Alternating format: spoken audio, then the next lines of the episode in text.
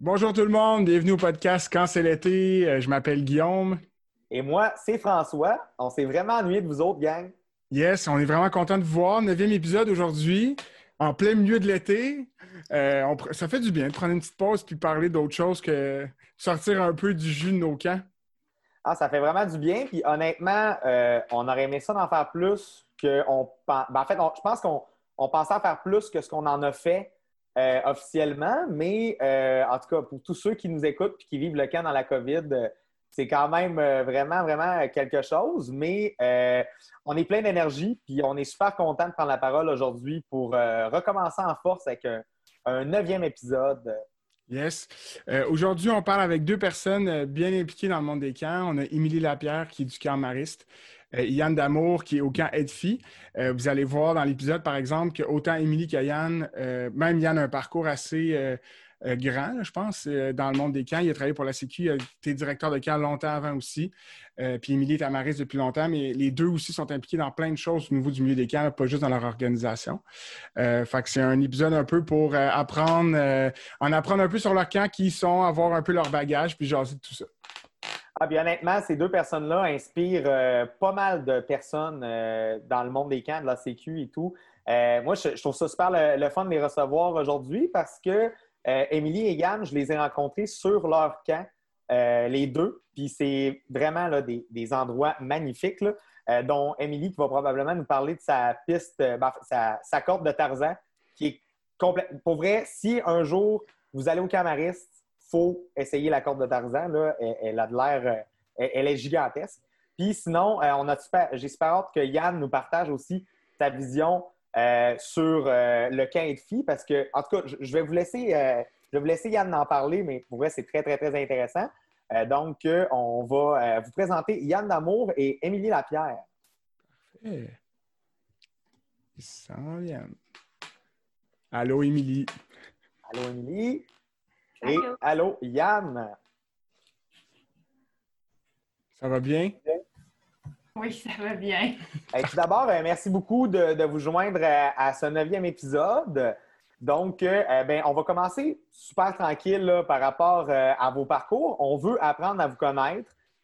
donc, de nous expliquer ben, d'où est-ce que ça vient, votre amour pour les camps, votre parcours de, travail, votre carrière en camp. Et euh, c'est pas mal ça, finalement, de juste commencer avec ça. Est-ce que tu. Ben, euh, Émilie, est-ce que tu veux commencer?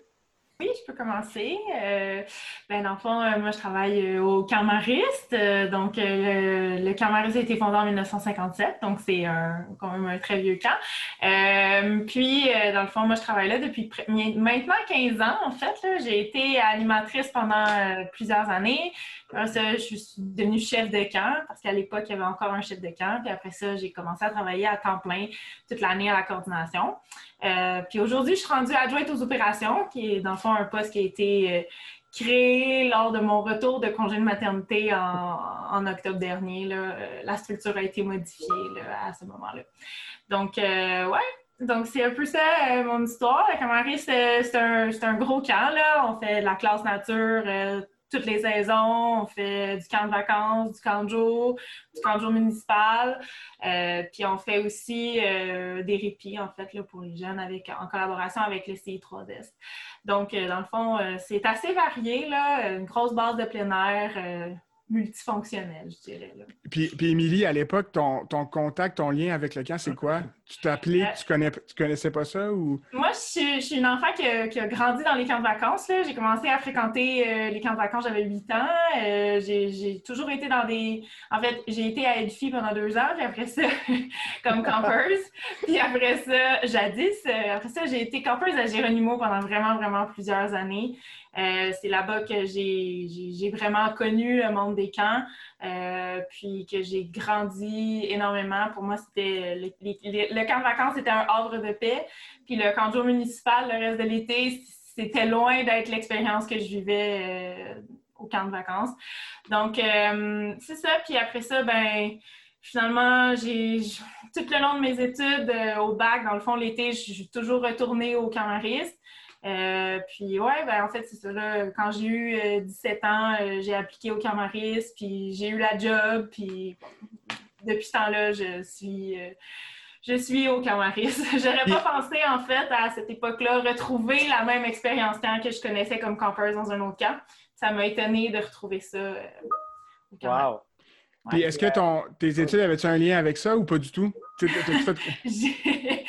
Euh, j'ai étudié en communication.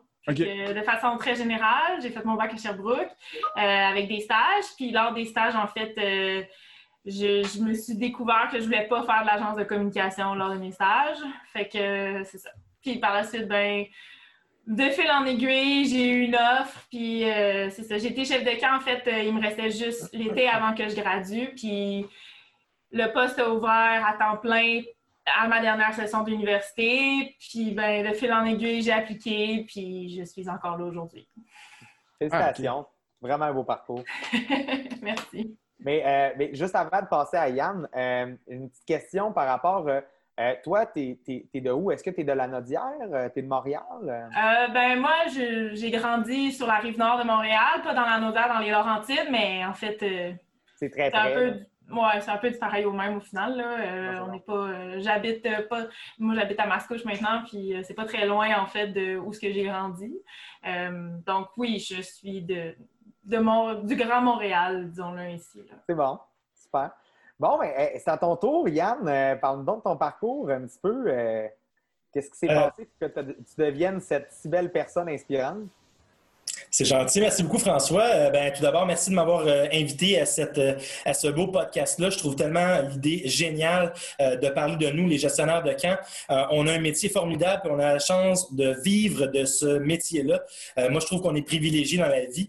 puis je me trouve privilégié à tous les jours de pouvoir faire, faire ce, ce travail-là. moi, ça fait 19 ans que je travaille dans le monde des camps. J'ai commencé à l'époque en 2001 comme moniteur au camp de jour Bois de Boulogne. J'ai commencé comme moniteur deux étés là-bas, euh, pour par la suite euh, débuter, dans le fond, commencer un, nouveau camp, le camp de jour Le Tendre, euh, qui s'est développé, qui a fait des petits, qu'on a développé, bon, le camp de jour Saint-Sacrement, le camp de jour citoyen, un camp en anglais, un camp de jour pour troubles de comportement. Besoin particulier. Et par la suite, ben, la vie m'a amené après quelques années, un, parcours, ma foi, de plusieurs années, je ne me rappelle pas exactement, mais en 2017, j'ai fait le saut avec l'Association des camps du Québec. Une chance que j'ai eue de pouvoir travailler avec des gens excessivement inspirants, mais surtout de partager mon savoir, mais d'aller chercher le savoir des autres ailleurs, dans tous les camps au Québec. Euh, j'ai eu l'occasion de, rencontrer notamment ben, Émilie, euh, qu'on se connaît, François, Guillaume, mais aussi plein d'autres mondes de partout au Québec euh, qui ont aussi ce privilège-là de, travailler dans le monde des camps. J'ai travaillé comme coordonnateur au, développement et à la certification, notamment pour le, le programme d'application Peut-être ton jeu. Euh, ainsi que d'autres projets, notamment bon, euh, les visites de certification, on le sait, c'est tellement important dans le monde des camps euh, d'avoir en quelque sorte des gens qui vont, qui vont nous conseiller puis nous guider vers les meilleures pratiques possibles. donc, j'ai eu la chance de faire ça et là, on m'a offert un défi, ma foi, assez inspirant, celui d'être directeur général adjoint de Edfi International, une entreprise privée. Une, une des, peu d'entreprises privées quand même de camps euh, au Québec. Euh, on en voit beaucoup au Canada, aux États-Unis et ailleurs, mais ici, euh, c'est un peu plus rare. Et moi, étant donné que j'ai grandi dans l'univers des camps de jour, c'est un peu un, nouveau rôle, un nouveau chapeau, mais un chapeau, ma foi, très inspirant. donc, je suis, donc c'est ça, principalement directeur du camp de vacances, du développement national, mais aussi exceptionnellement, vu le contexte actuel, des mesures de santé et sécurité vu euh, la pandémie. Donc, euh, donc, euh, tout un défi dans des drôles de circonstances, mais je suis quand même, je me trouve chanceux de, vivre ce défi-là, mais surtout d'avoir la chance de, prendre peut-être le temps de, prendre une photo de, la situation pour pouvoir aider du mieux que je peux ben, cette équipe-là à, se relever vu la, la tornade qu'on a vécue depuis quelques mois et vu les mesures mises en place par le gouvernement de fermer les camps de vacances au Québec. Et puis, puis, Yann, est-ce que euh, quand tu te, retournes en 2001, j'imagine que c'était pas pas un parcours que tu, que tu voyais que tu voyais suivre toutes ces années-là de camp de jour, la Sécu, après ça avec le projet d'être fille? Non, ben en fait, euh, mon premier emploi d'été était de travailler dans un, euh, restaurant, un restaurant de, fast-food en quelque sorte, euh, et j'ai détesté l'expérience. et il y a un, ami à moi, c'est Jeff, qui m'a dit tu parles beaucoup, ça te tenterait pas, toi, d'animer des enfants? Euh, et je me suis dit, ben, pourquoi pas, euh, le défi en vaut la chandelle. Puis depuis ce temps-là, ben, j'ai accro euh, vraiment au, monde des camps.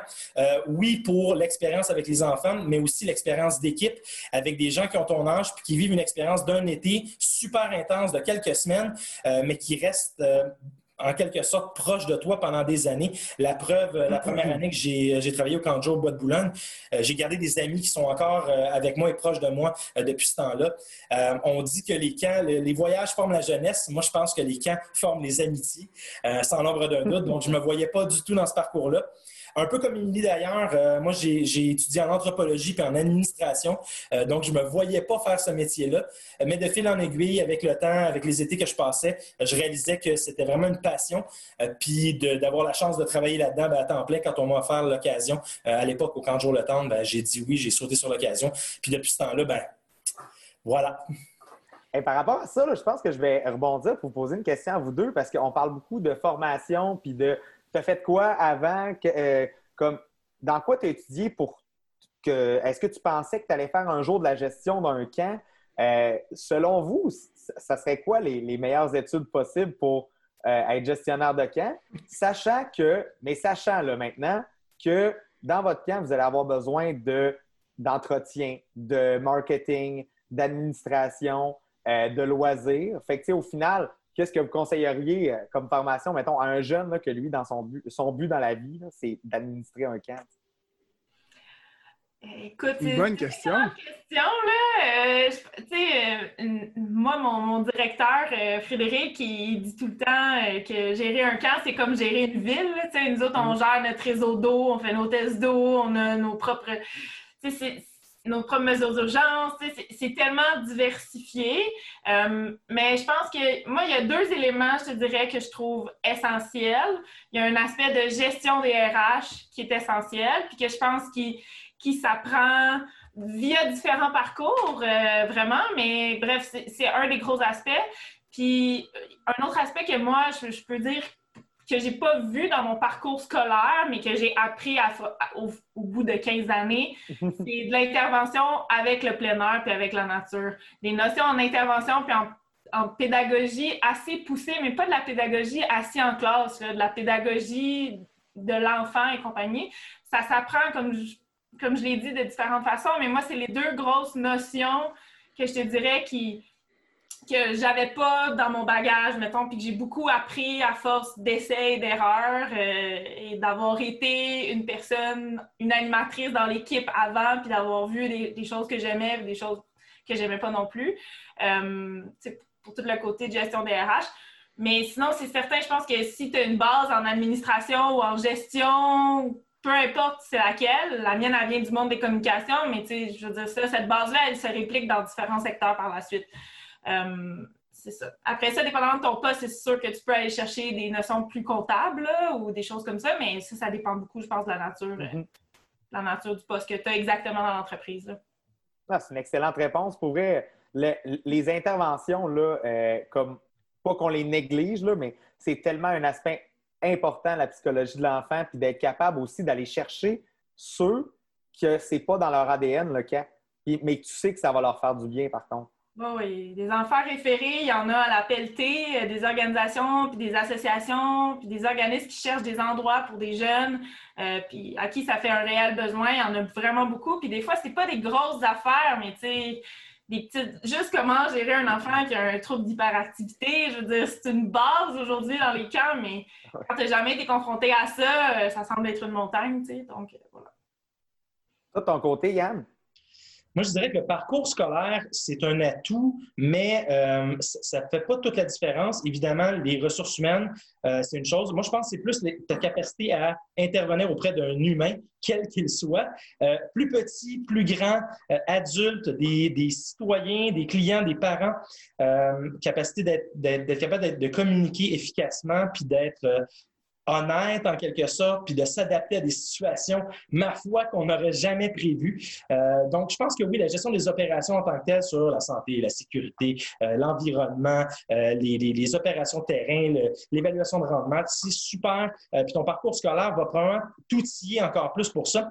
Sauf qu'en même temps, moi, je pense que c'est des questions de valeur humaine qui entrent en ligne de compte en disant euh, si tu aimes ce que tu fais puis que tu veux vraiment aider, euh, je pense que le camp est fait pour toi. Euh, si tu aimes communiquer, si tu aimes ben, la nature, bien évidemment, le plein air, les activités, le sport, je pense que c'est pour toi.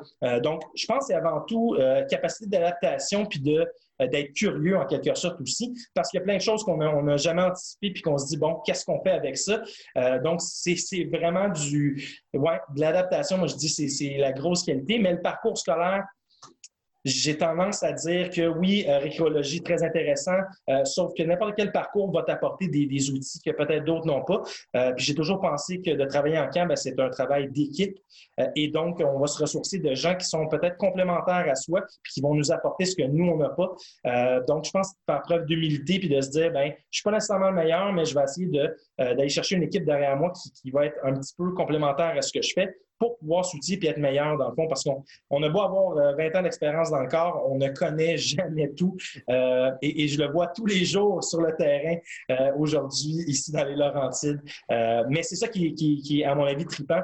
c'est qu'à chaque jour, tu te renouvelles, à chaque jour, il faut que tu sois curieux puis tu trouves des nouvelles solutions puis tu t'adaptes. donc, oui, le parcours scolaire peut être intéressant, mais je n'aurais pas de réponse officielle parce que j'ai vu des gens qui sont en ingénierie et qui arrivent sur un camp et qui ont des idées, ma foi, fabuleuses. Euh, et d'autres qui ont le parcours peut-être en écologie, mais qui n'ont pas l'habitude de traiter avec euh, du service à la clientèle, des, des, cas de jeunes à besoins particuliers qui font des crises et tu es dans un état de, peut-être panique des fois. Donc, euh, je pense qu'il n'y a pas de parcours. Euh, c'est plus l'humain, puis tes qualités, puis tes valeurs en tant qu'être humain qui font toi peut-être euh, la meilleure personne pour travailler en camp. Puis, puis je pense aussi que quand, exemple, tu as peut-être 18, 20 ans, tu es rendu animateur de groupe d'âge, tu es impliqué dans ton, camp, dans ton camp de jour, dans ton camp de vacances, dans un poste de gestion.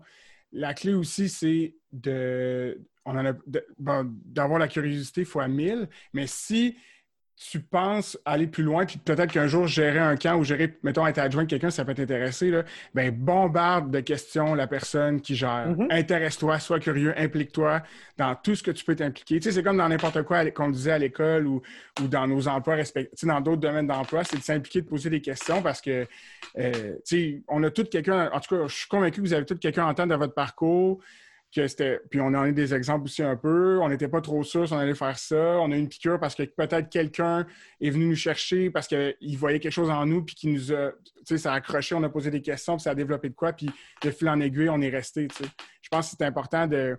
Surtout le milieu des camps, si tu es passif, puis que tu, fais juste ce que tu as à faire, tu vas avoir une expérience super positive, ça va être cool, mais tu verras pas tout ce qu'il y a en arrière. Tu sais, je pense que tout ce qu'il y a de plus. Je pense que c'est important de. Il faut que ça vienne de la personne aussi. Parce que, ben, en tout cas, moi, je ne sais pas de votre côté, mais euh, ben, en tout cas, toutes les personnes qu'on a reçues dans le podcast, ils ne savaient pas là, euh, avant, comme euh, tout récemment, qu'ils voulaient faire carrière dans les camps ou presque, dans le sens où ce que, quand ils commençaient à animer, oui, ils aimaient ça, ils vivaient une super belle expérience, mais c'était loin, ces gens-là étaient loin de se douter de tout le positif que ça allait leur apporter dans leur vie, puis même leur faire leur carrière ce que je voulais rajouter par rapport à ça, c'est que euh, c'est tellement quelque chose où tu t'en vas te chercher une gang, puis tu y restes euh, pour la gang. Tandis que, tu sais, c'est le site qui t'attire, c'est le plein air qui t'attire, mais comme les contacts humains que tu, que tu te fais là-bas vont vraiment te garder au camp. C'est ça que j'aime bien. Un grand homme me dit un jour, euh, si tu aimes ce que tu fais, tu es passionné, euh, il va toujours y avoir euh, de la job pour toi. cet homme-là, c'est un certain Éric Beauchemin, directeur général de l'Association des camps je ne sais pas pourquoi il m'a dit ça, euh, mais je pense qu'il a raison. Dans le fond, si tu aimes ce que tu fais, ben, tu vas peut-être agir en conséquence. Puis euh, pour moi, c'est pas une job me lever le matin euh, puis venir travailler ici. je me lève avec le sourire puis je me dis waouh, je pense que je fais une différence dans la vie, oui, de certains campeurs, mais aussi des animateurs qui viennent travailler, tous les membres du personnel, les familles qui te remercient pour dire waouh, mon enfant a passé un séjour magique. Il va s'en rappeler toute sa vie, mais ça, ça a un impact. Puis tu te dis, wow, je fais vraiment la différence dans la vie d'une famille, de quelqu'un. Euh, pour moi, ça, ça vaut beaucoup plus que n'importe quel salaire. Euh, puis c'est pour ça que je pense qu'on est autour de la table aujourd'hui parce qu'on est, on est tous et toutes des, passionnés de ça, puis on, en mange, malgré qu'on pensait tellement pas faire ça. Et moi, quand je parle à mes amis qui me disent, toi, qu'est-ce que tu fais dans la vie, Yann? Ben, je leur dis, ben, je travaille dans un camp. Et ils me répondent tout le temps, un camp, euh, c'est pas ouvert deux mois à l'année. Et là, tu vois que leur compréhension du monde des camps est quand même assez limitée. Euh, puis nous, on le sait, ben, un camp, ben, ça, a plus que deux mois, bien évidemment. Ben oui. Et puis, Émilie, t'a amené un, rapidement, Émilie, t'a amené un mm-hmm. point aussi qu'on n'a pas souvent nommé, quand tu l'as bien résumé quand tu disais que c'est comme une ville. Tu sais, euh, gérer un camp de vacances, c'est ça. Il n'y a pas de, y a pas de, y a pas de doute. Là. C'est, homme, euh, le maire, c'est telle personne, puis chaque saison est différente avec sa nouvelle programmation. Euh, non, c'est vrai. Avant tout, tu sais, si, si on, moi, en tout cas, moi, si je suis encore ici après 15 ans, c'est avant tout parce que je suis une passionnée, puis au même titre où les enseignants sont des passionnés, ceux que, que je connais, tu sais, puis je veux dire, si tu n'as pas la passion d'essayer de, connaître les enfants plus loin que ça, si tu n'as pas la passion d'avoir un job qui va t'amener sur le terrain puis faire du bureau en même temps, si tu n'as pas cette flamme-là, cette étincelle-là, ben, tu n'es juste pas à la bonne place. Puis c'est pas un blâme, c'est pas fait pour tout le monde, le monde des camps, c'est sûr. Ça prend des gens qui sont prêts à, donner beaucoup, beaucoup, beaucoup de temps. Euh, puis, mais on le fait par passion avant tout, je pense, parce que Sinon, on ne serait plus ici pour en parler. Là, mhm. on, on, serait passé à autre chose. Juste ce que tu viens de dire, là, ça me confirme que je suis vraiment dans la bonne place parce que honnêtement, là, moi, oui, mon bureau, comme j'y vais parce que j'ai vraiment besoin d'y être, mais sinon, je m'en vais sur le site puis je jase aux enfants. Puis c'est tellement le fun de jaser à des enfants. Puis moi, je leur dis à mes animateurs, là, pour vrai, comme si ton dîner, tu ne crées pas de contact, que tu ne parles pas avec les enfants, comme ils vont pas se souvenir de toi. Il faut que tu t'intéresses à eux. C'est tellement ça l'ADN. Euh, tu peux pas être dans ton camp puis être à l'intérieur puis juste comme regarder par la fenêtre le monde avoir du fun. Il faut que tu fasses partie du fun. Il fait même trop chaud être assis en dedans dans ton bureau en pleine canicule tout l'été. T'as le goût d'aller te baigner avec les enfants là, quand il fait des journées comme euh, les dernières qu'on a vécues en fait toutes les semaines cet été. Là. On a été des semaines de canicule le goût d'y aller, là, euh, puis un kit dans l'eau, là, bon, avant la COVID, là, mais... Euh, C'est clair. Euh, puis, est-ce que, est que, la question que j'allais vous apporter par rapport à ça, est-ce que vous, dans votre milieu, vous avez appliqué sur un travail où vous êtes fait dire Hey, ce poste-là va ouvrir, applique dessus, parce que c'est comme tu le sens que la personne, elle veut aller te chercher parce qu'elle a ça, ta passion, tu sais? Est-ce que ça est arrivé comme ça, vous, euh, d'avoir un poste plus en gestion? Ben moi, je peux répondre. En fait, euh, l'année, euh, l'été, en fait, 2011 a été mon été de chef de camp, qui est aussi la dernière année au Camaris où il y a eu un chef de camp saisonnier. puis, moi, c'était censé être mon troisième stage à l'université cet été-là, parce qu'à Sherbrooke, c'était une alternance en coop, fait que c'était des gros stages rémunérés. Et ben moi, c'est c'est mon boss, là, c'est Fred, qui m'a appelé à un moment donné puis qui m'a dit Là, tu pensais faire quoi finalement cet été? Tu il était. On se, connaissait bien, puis il savait que, que j'avais déjà compris que je voulais pas faire de l'agence de com. Fait que, j'avais pas nécessairement l'attachement non plus. Euh, d'avoir un stage, un autre, un troisième stage dans une agence de com, tu sais, chercher quelque chose de différent. Euh, puis euh, c'est ça, bref fil en aiguille, euh, j'ai accepté. J'ai plus ou moins eu une entrevue. J'ai eu une entrevue informelle de discussion par téléphone, là, mais c'est à peu près ça. Puis au terme de cet été-là, ben, ils ont, ils, ont, ils ont, décidé comme de faire un poste annuel au terme de ça. Euh, je suis officiellement la seule de l'interne qui a appliqué sur le poste, mais euh, fait que oui, j'ai eu une entrevue et compagnie. cette fois-là, une vraie entrevue formelle avec le DG, puis bon, monde, là, parce que. Puis, mais, mais oui, on m'a incité grandement, on m'a envoyé la, description de tâches. Je faisais partie aussi du processus de création de ce nouveau poste-là, donc j'étais au courant que ça allait sortir. C'était pas une surprise pour moi.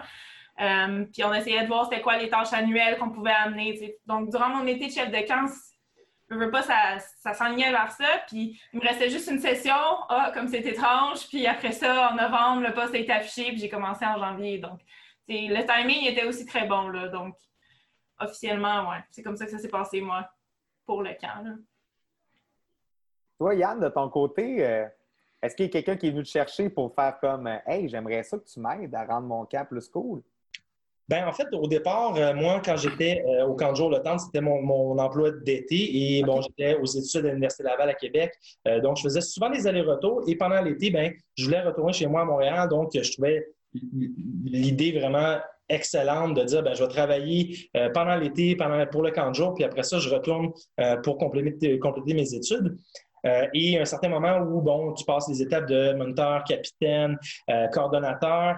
Et euh, quand le, directeur de l'époque, Bodji, pour ne pas le nommer, bon, on m'a demandé, ben toi, est-ce que ça t'intéresse? Puis bien évidemment, ça m'intéressait. Mais je vous dirais que la personne en place euh, pas nécessairement certaine de mes compétences au départ parce que, bon, euh, j'étais en anthropologie, donc il se disait, ça travaille dans quoi les entrepôts en anthropologue? euh, donc, j'avais pas des compétences non plus en gestion, donc c'est des compétences que j'ai appris vraiment sur le tas avec, avec le temps. Donc, au départ, c'était vraiment un gros défi pour moi de dire, ben en gestion, il y a plein de choses que je connaissais pas. Euh, sauf que je connaissais bien euh, le camp, donc j'avais l'expertise euh, peut-être des, opérations terrain et avec le lien, le contact que j'avais avec les, animateurs, l'équipe de travail, ils ont pensé que j'étais la meilleure personne pour ça. force est d'admettre que de mon côté, je ne sais pas de leur côté, mais de mon côté, ça a été la meilleure décision de ma vie. Et puis à partir de là, ben, j'ai continué. Puis à, la fin de mon, bac, ben là, c'était une décision qui était un peu facile à prendre en disant euh, est-ce que je, deviens anthropologue euh, ou je deviens directeur de camp. Puis je me suis dit pourquoi pas saisir l'opportunité. J'aime ce que je fais, je triple là-dedans. Je suis curieux, je vais en apprendre davantage là-dessus. Puis ça peut m'apporter d'autres cordes à mon arc, donc pourquoi pas euh, foncer. Et puis, de fil en aiguille, bien, je suis resté là. Euh, je me suis impliqué aussi avec le service de formation Rem Ménage à l'Association des camps du Québec euh, depuis 2003 déjà. Donc, je donne encore des formations. Euh, yeah! Euh, voilà, donc, ben, vous connaissez bien évidemment. puis, donner de la formation, c'est aussi excessivement inspirant parce que tu rencontres différents milieux, différentes personnes. Puis, tu te rends compte qu'il y a des choses que tu as appris, puis tu, réalises plus ou tu te rappelles plus que tu sais. Euh, puis quand tu, donnes ce coaching-là, ben, c'est super inspirant. Euh, puis le retour que tu as avec ces, humains-là, ben, moi, c'est ça qui me fait triper, qui me passionne. Euh, et par la suite, bon, l'association des camps, c'était une opportunité que j'ai pu saisir vraiment de travailler pour le monde des camps au Québec et donc d'en apprendre davantage de façon macro sur l'univers des camps, parce que l'industrie des camps au Québec, c'est une industrie qui est quand même assez méconnu. Bon, pour les derniers mois, on s'est fait passablement connaître euh, dans les médias. C'est une bonne chose, à mon avis. Euh, mais on était quand même passablement méconnu. Mais pourtant, euh, moi, ce que je, en tant qu'anthropologue de formation, je trouve que c'est une.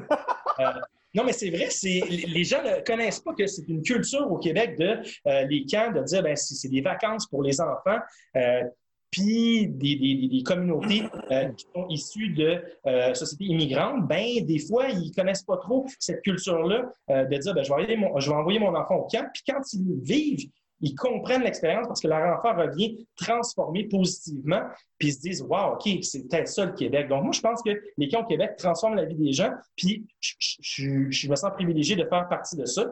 Puis par la suite, ben, Edfi, ça a été vraiment euh, une opportunité en or. Euh, au départ, le, le n'avait pas de directeur en soi.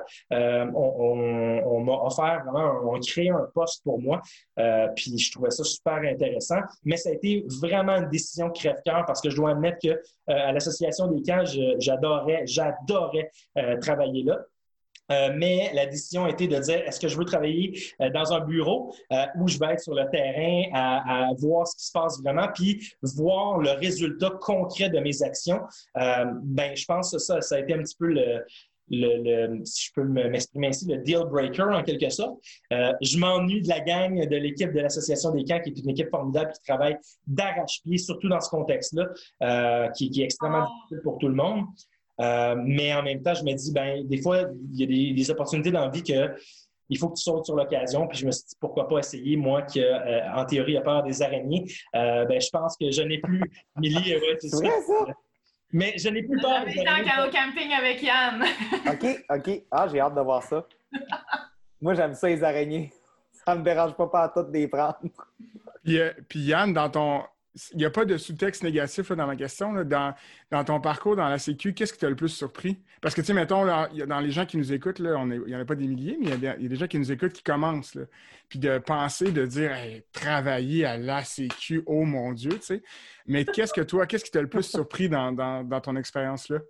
Ben, moi, dès le départ, euh, quand, quand euh, j'ai pu travailler à l'Association des camps, j'ai capoté. Moi aussi, j'étais comme, oh my God, voir que je travaille pour mon association, c'est merveilleux. Puis c'est ça qui est le fun aussi de dire, tu, tu as une action concrète envers chacun de ces membres-là, puis tu essayes vraiment du mieux que tu peux euh, de les aider, de les conseiller, de les guider.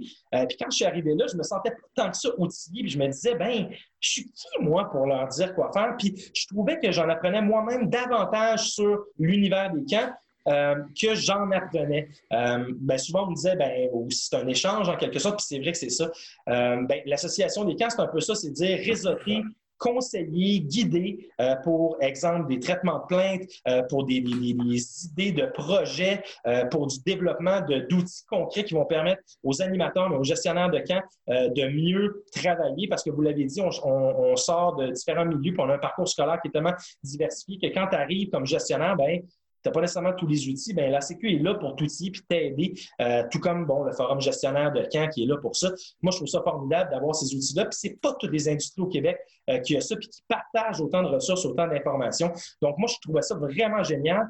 Euh, et je me suis fait, c'est bien sûr, mais je me suis fait aussi des super bons amis. il y a ben, en fait, vous êtes parmi ces gens-là que j'ai appris à connaître au fil du temps. Puis j'ai appris à connaître aussi vos différentes euh, organisations qui sont tellement différentes, mais qui ont les mêmes valeurs, qui ont la même base, euh, puis qu'on est là pour les mêmes raisons. Euh, puis c'est ça qui est trippant, qui est inspirant. Ben, d'entendre ces histoires-là, ben, moi, ça m'a fait vraiment capoter. Puis de dire, ben, j'ai une action concrète, exemple avec bon, l'application qu'on a développée pour améliorer l'expertise de, de nos animateurs et animatrices. Euh, je trouvais que j'avais un impact. Donc, euh, oui, je, me sentais vraiment privilégié. Euh, oui, c'est vraiment un privilège que j'ai eu de travailler là. Et, et possiblement, tu sais, moi, je ferme jamais la porte à, ce qui peut se passer dans l'année. On ne sait jamais ce qui peut arriver. mais ça a été vraiment un bonheur de travailler avec des gens formidables, mais aussi de me faire des amis de partout au Québec. Ça, c'est mm-hmm. génial. Mais c'est pour vrai, on n'en parle pas nécessairement assez souvent, je trouve, de la Sécu dans notre podcast. Euh, Puis c'est pas parce qu'on veut pas, c'est pour vrai, euh, on a tellement de belles associations, puis ça a tellement créé de grandes choses, euh, les échanges qu'on a faits. Puis, si je peux me permettre, par rapport euh, à la première fois où j'ai été en congrès à la Sécu, au vrai, j'ai tellement gravi de marche par rapport à ce que je connais des camps, puis ça l'a énormément aidé le réseautage. Puis à ce temps, je veux dire, on s'appelle pour juste connaître nos pratiques par-ci par-là, un petit phone call par-ci, comment tu gères tes accueils de professeurs comme Marilyn, en fait, Marie-Lise, qui, est, euh, qui est chez Edfi, là, euh, pour vrai, ça a été à m'amener un souper autour d'une table. On s'est plus parlé souvent au téléphone qu'on s'est vu dans la vie. Je veux dire, ça a tout simplement euh, été une super bonne amitié, un super bon, je dirais, coup de foudre de camp puis de philosophie. puis c'est ça que ça crée partout. À toutes les tables qu'on voit pendant le congrès, ça jase avec passion, ça cherche à changer les choses positivement c'est vraiment un beau domaine dans lequel on est. Puis le congrès, ça le prouve tellement. Une grosse communauté, tu sais, au final. Puis moi aussi, là, je me souviens de mon premier congrès, là, puis à quel point euh, on était à l'époque une grosse délégation du Camaris parce qu'on était trois du Camaris à ce premier congrès-là. Puis depuis, ben, il y a plein de camps qui sont rendus plusieurs, parce qu'il y a eu beaucoup de postes annualisés qui ont été créés dans les dernières années, euh, ce qui était comme une minorité là, avant. Puis euh, moi, j'étais le bébé du congrès la première fois que j'étais allée au congrès. J'étais la plus jeune, puis je, me sentais tellement intimidée, mais cette intimidation-là a duré comme le temps d'une soirée, puis après ça, tu te rends compte que c'est une communauté qui, s'aime beaucoup, qui partage beaucoup, qui est très accueillante, qui est très ouverte. Euh, c'est juste que le mardi, ben, c'est l'AGA. Fait que c'est assez protocolaire, l'AGA, puis le monde sont très protocolaire, mais dès que la soirée animée débute, dès que c'est là que tu vois que les gens sont là aussi pour avoir du fun, mais pour partager puis échanger. Puis ça fait vraiment. Euh, c'est des beaux événements. Puis après ça, ben, tu as le séminaire des camps, puis tu as d'autres choses qui ont embarqué avec les années. Puis là, ben, la communauté s'est enrichie. Puis ben, aujourd'hui, moi, j'ai mes amis de camp, puis mon, mon, directeur a sa gang de camp. Puis tu sais, comme tout le monde a comme sa gang de camp. Puis on n'a pas toutes les mêmes sources, puis pas tout le même euh, monde, mais c'est des gens avec qui avec qui on partage. Puis moi, je dirais, durant le confinement de la COVID, ça a été une, ressource incroyable de pouvoir partager avec le monde. Puis parce qu'on est souvent seul dans notre entreprise au, même poste. On est souvent à, des postes uniques, de pouvoir partager avec des gens puis de voir, OK, je ne suis pas tout seul finalement dans mon bateau, puis on est plusieurs, ben ça a été un, relief. Il y a des gens que moi j'ai vus à toutes les semaines puis que je n'ai jamais autant vu via Zoom que, que, ça de toute ma vie. Là, je pense que la COVID, la COVID de ce côté-là, va ressortir ce côté positif-là de toute cette histoire-là. On l'a tous vécu là, pendant deux mois. Euh, avant même. En tout cas, toute la, mobilisation qu'il y a eu et tout le soutien qu'il y avait à, l'interne, c'était incroyable. C'est ça, les gens ne le verront pas, mais c'était quelque chose qui était, qui était, qui était exceptionnel. Nous autres, on va s'en rappeler. Oui, c'est ça. Euh, est-ce qu'on peut parler un petit peu plus profondément de vos organisations? Parce qu'on parlait, euh, ben, tantôt on parlait un peu, ah ben moi je fais les classes nature, moi c'est plus camp de vacances, mais de savoir un peu euh, où est-ce c'est quoi la configuration de votre camp un petit peu, c'est quoi les hits de votre camp? Euh, je pense qu'on a aussi euh, des OBNL et un camp privé qui sont probablement différents sur certains aspects du camp, euh, sans parler nécessairement des valeurs, mais plus de parler de c'est quoi dans la structure ce qui est différent d'un camp privé à d'un OBNL. Mais parlez-nous un peu de vos organisations. Là, on a hâte d'entendre ça. Vas-y, Yann, je laisse partir. Ben, EDFI, l'acronyme EDFI, tout d'abord, signifie éducation physique. Pour vrai? Si vous ne le saviez pas, euh, désolé, je viens de vous l'apprendre. Incroyable, hein? Euh, oui, c'est niaiseux, mais il y a beaucoup de parents qui ne savent pas qui ne sont, pas au courant. Euh, et donc, le camp a été bâti à l'époque, dans les années 60, par M. Yvan Dubois, qui, lui, était, a participé, était vraiment très présent pour les Jeux olympiques notamment euh, de Montréal. Il voulait développer euh, un créneau très olympique et donc axé sur les sports, l'éducation physique, le, goût, l'inspiration à bouger, peu importe dans le milieu dans lequel tu es. donc, les, valeurs un peu de, de sont vraiment autour du sport, du fait de bouger. donc, la programmation est aussi liée en ce sens-là. Donc, on ne se prétend pas des experts euh, de, des arts, mais euh, en sport, on se débrouille quand même un peu. Donc, c'est un peu le créneau euh, que, Edfi a décidé de, prendre. maintenant, nous, on a, le, oui, le camp de vacances à Valmorin. On a six camps de jour autour de la région de Montréal, Montréal, Rive-Nord et Rive-Sud, entre autres. Donc, on accueille à peu près entre 1000 et 1500 campeurs chaque semaine durant l'été. Donc, ça, en fait un des plus gros camps au Québec, ben, tout comme votre deuxième invité aussi. Euh, ce qui fait que c'est quand même un défi de traiter tant des camps de jour que des camps de vacances, mais sur deux sites, euh, ben, plusieurs sites différents. Euh, le camp de vacances ici à Edfi opère seulement en guise de camp de vacances, accueil de groupe classe nature, tandis que nos autres camps, bon, c'est vraiment des camps de jour classiques à vocation très sportive. on est établi dans des, des institutions pour la plupart privées, donc collège privé ou cégep. Euh, donc, euh, donc euh, voilà. puis bon, évidemment, avec, la situation qu'on a vécue et que la camp de vacances était fermée, ben, on a mobilisé la plupart de notre personnel qui ne pouvait pas, qui pouvait du moins travailler dès Laurentides et se déplacer vers Rive-Nord ou Montréal pour pouvoir travailler. Donc, pour nous, ça a été, ben, du côté des ressources humaines, un petit plus dans les circonstances.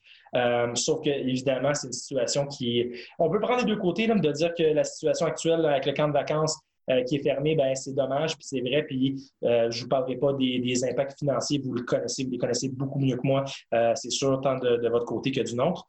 par contre, ben, moi, d'être en poste puis d'arriver dans un, un, nouvel environnement que j'apprends à apprivoiser clairement, ben, euh, ça nous permet de euh, revitaliser un peu les installations, euh, prendre une photo, un portrait de la situation pour dire, bon, qu'est-ce qu'on peut faire pour développer, pour, pour améliorer les choses, même si, évidemment, Edfi a une réputation quand même internationale. Le terme international aussi, c'est important de le préciser parce qu'on est, si je ne me trompe pas, un des il y a d'autres camps qui, le font, mais on a un créneau aussi à vocation très internationale, c'est-à-dire qu'on accueille des groupes euh, provenant euh, de la Chine, du Mexique, entre autres, et de beaucoup d'autres pays.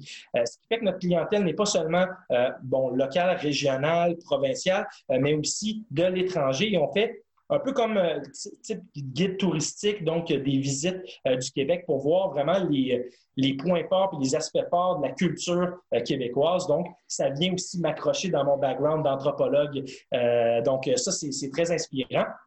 Euh, donc voilà, c'est un, créneau qui, est très différent. Euh, moi, mon rôle au sein de, l'entreprise, euh, ben, c'est de développer aussi le volet national puis le volet local, d'être présent aussi pour la communauté parce que, qu'on se le dise, tous les camps de vacances qui ont fermé au Québec cette année, ben, ça a un impact sur l'économie locale de chacun des milieux qui sont fermés, veut, pas. Il y a une affluence énorme de tous les camps de vacances au Québec, ben, ça a un impact direct.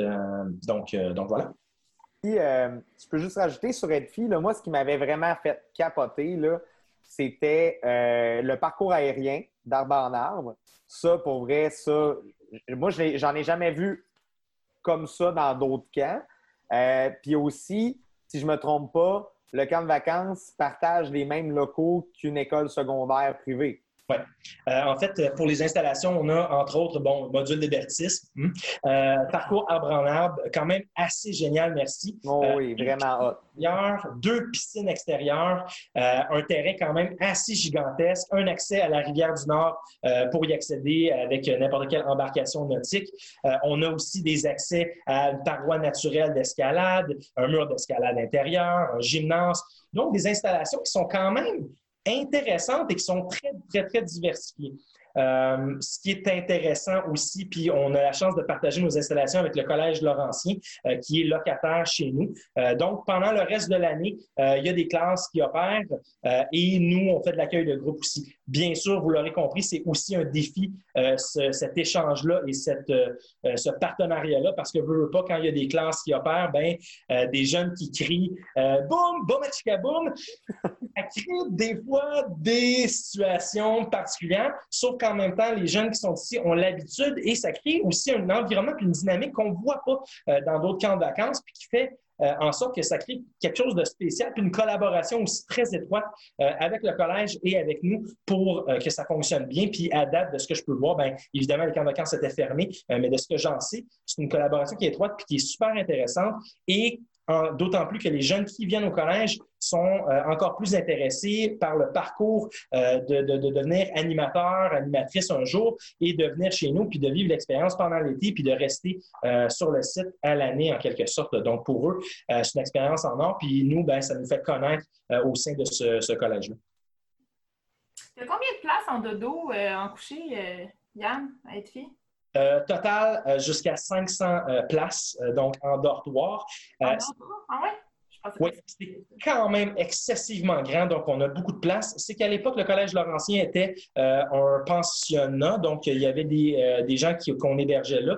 donc nous, on peut réutiliser les installations pour l'été, en plus de nos installations de nos dortoirs.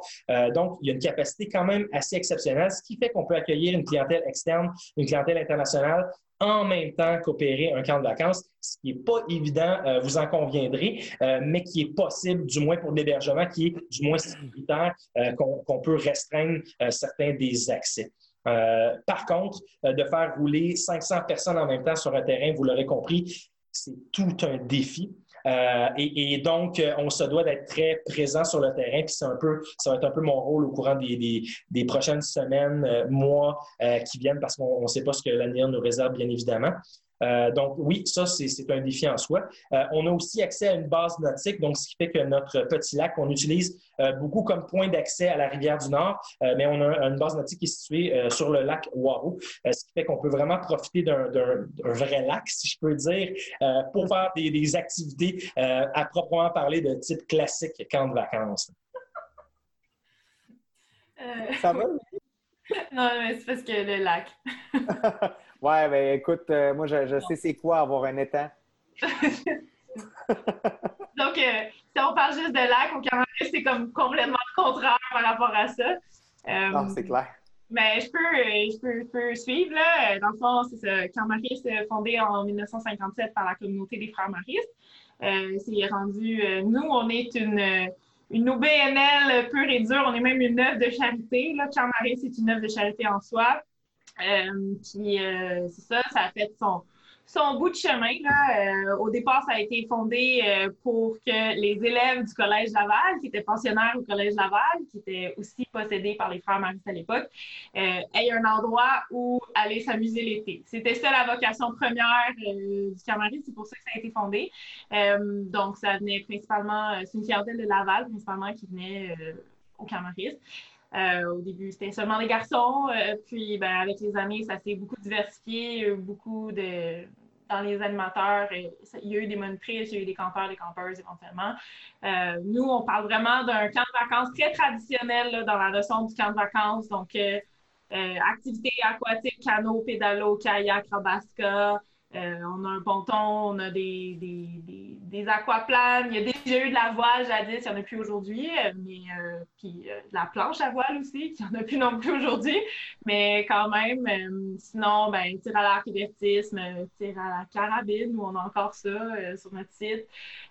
puis aussi, ben, tout ce qui est l'écologie, les frères Maris étaient des éducateurs, vraiment beaucoup. Là, ils, ont, été des enseignants dans beaucoup, beaucoup d'école, mais aussi des passionnés de la nature et du plein air. Donc, euh, les frères Maris qui animaient l'été, euh, au mois de juin, ils venaient euh, bâtir une nouvelle bâtisse où ils arrangeaient quelque chose sur le terrain, puis ils continuaient leur, bout de chemin, puis ils animaient durant l'été. donc, beaucoup, beaucoup axé sur les sciences naturelles aussi. Donc, c'est très diversifié, là. Plus divertissement, un parcours aérien, d'outils, escalade. On est vraiment dans le camp de vacances très traditionnel. Euh, puis, ben, c'est ça. Avec les années, euh, ça, c'est resté. C'est toujours resté le cœur de la mission. Puis, euh, les Frères Maris ont toujours eu une mission d'aider les plus démunis, puis d'aider les, les, enfants les plus démunis. Donc, nous, on a un très haut pourcentage de jeunes qui sont référés à la colline vacances. certaines années, ça, ça, a monté jusqu'à 40% de la clientèle qui, était, qui était subventionnée partiellement ou même dans certains cas complètement, là, pour des séjours, des ententes avec de nombreuses associations euh, dans la grande région de Montréal, je dirais, là, euh, pour envoyer des enfants dans des camps de vacances. Euh, nous autres, on a un 200 lits en dodo, là, habituellement pour les camps de vacances. puis à ça, ben, c'est ajouté un camp de jour, puis éventuellement dans les dernières années, en fait, euh, deux ententes avec des municipalités avoisinantes pour avoir les camps de jour municipaux de ces municipalités-là. L'année passée, les, deux camps de jour municipaux, le total des camps de jour cumulait euh, à plus de 300 enfants par jour. Donc, si on additionne 200 enfants qui dorment sur le site plus le 300 enfants, euh, grosso modo, des camps de jour, ben, on montait facilement à 500 enfants par jour. en classe nature, c'est devenu un créneau chez nous aussi, les classes nature. L'automne, ça habituellement, c'est très fourni, euh, avec beaucoup de camps d'intégration euh, au niveau du secondaire. Euh, l'hiver, ça a été développé dans les dernières années, mais c'était des belles saisons jusqu'à très récemment. même l'hiver passé, on a eu un très bel hiver, mais bon, on, s'en reparlera pour l'hiver prochain. Puis le printemps, ben, le printemps, ça a toujours été une très forte saison. Nous autres, on montait jusqu'à 750 enfants là, au printemps là, en, en, séjour à la journée ou en classe nature, là, donc avec coucher. Euh, en tout et pour tout. Donc, euh, oui, c'est immense. Euh, il y a quelques années, je dirais 6 ans, peut-être, on a commencé à développer le programme répits. Donc là, ça, ça c'est en train de vraiment se renforcer. Ça s'est beaucoup renforcé au fil des années. les répits, nous, c'est de la clientèle neurotypique, mais défavorisée, problèmes familiaux. Oui, il peut avoir certains problèmes certaines autres problématiques, mais c'est vraiment de la clientèle, euh, c'est pas de la clientèle handicapée à la base là, qui vient au camp pour le répit. Euh, c'est des répits euh, avec 10 enfants, 3 intervenants, donc c'est vraiment comme un format familial un peu. Là. On essaye de recréer une, une vie de famille durant ces moments-là. ça roule toute l'année scolaire habituellement. donc ça, c'est devenu comme une autre partie de la mission du camp Maris qui a mm-hmm. été vraiment développée. Là. Ça a suivi vraiment la mission du camp et absolument rien de, lucratif avec les répits. Euh, c'est ça. Puis le Camaris, ben, c'est ça, c'est plusieurs années, mais tu euh, autant d'enfants aidés, ça vient avec une énorme formation aussi en arrière, un très gros fond d'aide dans le fond euh, qui, pousse en arrière de ça. C'est une grosse machine remplie de bénévoles qui passent des heures et des heures à essayer de ramasser des sous pour aller de l'avant avec ça, puis aider les enfants à continuer à venir au camp. C'est tellement peu... belle pieuvre, le camariste. Il y a tellement de choses que vous faites en même temps. C'est Mais moi, je ne pensais pas que vous aviez autant de jeunes que de ça euh, en, classe nature. Parce que nous, le camp de jour, mettons, le jour, il y a une capacité de 900 jeunes chez nous. Mais euh, en classe nature, on arrive à 600 max parce que les 300 autres jeunes sont en sortie et ils font plein d'autres affaires sur le camp. Fait que ça n'a pas de l'air si pire que ça. Mais puis en plus, moi, je pense que je vous euh, mélangeais parce que j'étais sûr qu'au Camaris, il y avait à peu près 500 places en coucher. Puis je pensais qu'à être fille, il y en avait 200. Fait que non, c'est le fun. Mais j'avoue que des, des, des, camps de vacances qui ont, qui ont plus de 200 lits en coucher, il n'y en a pas une tonne au Québec. Là. Ben, nous... à être en fait, ça m'a étonné à être fille, mais je pense que c'est vraiment à cause de l'ancien pensionnat auquel je n'ai pas pensé que, que, vous aviez accès, là, parce que mm-hmm. de mon souvenir de campeuse de 8 ans, il n'y avait pas 500 enfants qui dormaient au camp. Là. Nous autres, il y a 250 places. C'est juste que, honnêtement, il y a des hébergements qu'on ne veut pas utiliser. Là. Je veux ah, dire, comme... Non, non, mais dans le sens que euh, moi, quand je suis arrivé au camp, je pense que c'était ça, 250. Mais le plus gros camp de vacances au Québec, au final, c'est lequel? On le sait-tu? Je ne sais pas. Je sais pas. il, y a des, organisations assez grosses. Là, euh, Juste, euh, je, répète, c'est la seule que je connais de mon bord, mais je sais que, mettons, Trois Saumons, Minot, il y a quand même beaucoup de places couchées. Euh, je ne sais pas, Waro, ça ressemble à quoi? Qui sont quand même non, c'est pas aussi gros. C'est tout petit. C'est très spécifique, Waro, là. C'est. un superbe camp, là. Ça a vraiment une vocation hyper spécifique. Puis... Cano, je ne sais pas, Cano, ça ressemble à quoi? C'est dur à dire, mais je sais que dans les très grosses organisations, on n'est pas une tonne. Ouais, euh, C'est difficile aussi à compter en raison du, ben, de la statistique qu'on comprenait euh, les jours usagés. Euh, mais c'est pas décliné en termes de bon, combien en classe nature, combien en camp de jour, combien en mode camp de vacances. Donc, c'est un tout. Donc, c'est difficile d'analyser ça, mais en, termes de camp de vacances, il n'y en a pas tant que ça, autre que, euh, ben, Maris en est un, évidemment. Nous, on est un des gros aussi. Euh, sinon, ben, je sais que trois saumons est quand même impressionnant. Euh, dur à dire. On n'a pas la réponse euh, ce soir, je pense. Émilie, dans, dans, une, dans une ancienne vie, moi, une des seules fois où j'ai... Ben, une des seules fois. Quand j'entendais parler de Maris, là, tu me diras si je suis complètement dans le champ, mais quand j'entendais parler de Maris, on me parlait beaucoup du sentiment d'appartenance. Euh, j'ai travaillé pour un DG à l'époque que lui ne, jurait que par l'expérience Maris puis que par le sentiment d'appartenance au camp Maris. Je ne sais pas si tu peux nous en parler un peu. C'est qui, le DG? Ah, ben, c'est pas une cachette, c'est Régent Roy, dans le fond. Il, ah! il, était, il me parlait beaucoup de Maris, là. On, on ben, écoute, euh, ouais, ben, je pense que oui, c'est très imbriqué là, euh, dans la communauté, mais je pense que c'est euh, une valeur qui est empruntée directement de la communauté des frères maristes. les frères maristes disaient qu'ils ont une philosophie de dire, en fond, que quand tu rentres dans la communauté des frères maristes, tu peux rentrer par trois piliers différents. tu rentres en raison de la mission, donc l'aide aux enfants. Ça peut être ça ta porte d'entrée à connaître ce monde-là. La deuxième porte d'entrée, ça peut être euh, bon, la spiritualité, bien évidemment, là, parce que ça reste une communauté euh, religieuse. Puis le troisième pilier, c'était le sentiment de communauté. C'était ça, dans le fond, qui, qui, qui était comme les trois portes d'entrée. Puis au travers de ton parcours dans une organisation mariste, ça allait finir par connaître les trois piliers, puis accrocher plus à certains, certains points. Euh, Gérard Bachand, qui, était le, qui est le dernier directeur, en fait, qui, était frère, là, mariste, lui, dans le fond, pour en avoir déjà jasé avec lui, il voyait vraiment les choses, euh, la structure. Il donnait dans sa, vision de la structure organisationnelle euh, du camp, il osait vraiment beaucoup donner euh, de responsabilité, même à un saisonnier, même à quelqu'un qui avait 19 ans, même à quelqu'un qui n'avait pas beaucoup d'expérience, en se disant, il, en disant, dans le fond, il va s'essayer, puis il va m'amener quelque chose quand même dans sa créativité, dans son approche, puis ça va m'aider, ça va être un outil de plus à son Il y avait vraiment une gestion horizontale et non pas verticale des choses. Il essayait vraiment d'avoir beaucoup de tête pour l'aider. Euh, il s'entourait beaucoup. Puis je pense que ça, c'est resté imbriqué dans la façon de voir les choses. Euh, puis dans, ça, ça s'est transmis vraiment beaucoup, mais je pense que le sentiment de communauté vient du fait que c'est ça, les gens, ils, vivent sur le site. Euh, quand moi, j'étais plus jeune puis j'étais monitrice, je faisais toute la saison de classe verte, plus tout l'été. Mais moi, je déménageais, là, littéralement sur le site ah pendant quelques semaines. C'était le sentiment que j'avais. Donc, tu t'en allais vivre avec 70 autres personnes. Là. 70 moniteurs, on est énormément de staff. Dans les dernières années, on frôlait le, 100, le, 100 personnes qui travaillent l'été seulement au camp. On n'était pas loin de ça. Donc, c'est sûr que c'est exaltant, là, cette vie en communauté-là. Puis là, oui, tu as tes bons amis, puis tu as aussi des gens avec qui tu t'entends moins bien, mais il faut quand même que tu deals avec eux parce qu'au final, tu vis avec eux. Fait ah, même si tu n'aimes pas la personne, euh, tu la vois sur le site avec ton groupe, c'est sûr que tu lui dis bonjour. Non, c'est ça, exactement. Puis c'est normal qu'il y ait des conflits, mais il y a toujours des solutions. Puis euh, il y a toujours eu cette espèce d'approche spirituelle aussi là, qui est restée. Puis on faisait des rencontres d'équipe, puis on en fait encore aujourd'hui.